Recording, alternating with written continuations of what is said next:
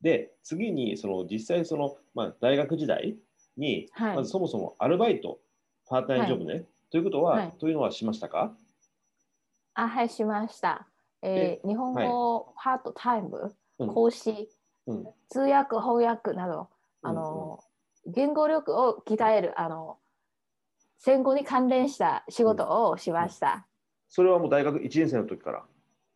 いいえ、大学の2年生からです。あ要は日本語学部に入っ日本語教育のその学部に入って日本語を勉強1年間勉強してで、えー少し日本語が分かってきた段階で自分のその日本語能力を鍛える上達するためのに関連するようなアルバイトをしようと思ってつ翻訳とか通訳のバイトを始めたと。はいいうことで、すそうですね。はい。なるほどね。え具体的には、えーその例えば翻訳作業をアルバイトでするときってどんな翻訳をどれぐらいの時間をかけてするんですかそれは？翻訳ですよね。その時は、えっ、と、なんかゲームショーの翻訳とか、はいえっ、と、漫画の翻訳、はいまあ、長いものわけではなく、はい。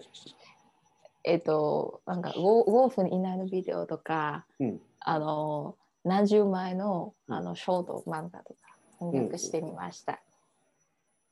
はあ、えその漫画っていうのはその漫画にテロップがあって、よし、今日どこどこに行くぞみたいな日本語が書いてるやつを、それをそのままベトナムに訳すってことですね。そうです。はへい。えなるほどね。うんで、そのアルバイトをするにあたって、どういうふうにそれは、そのアルバイト先を探すんですか、それは。いやその時は Facebook で、はい、見て、うんまあ、その アルバイトに興味を持って、うんはい、応募してみました。Facebook でそのアルバイトの告知があって、で、募集を応募して働いてみたってことだね。はい、なるほどね。あ、Facebook を使って、その、えーアルバイトを探して、で、実際アルバイトをし始めたってことですね。はい。なるほどね。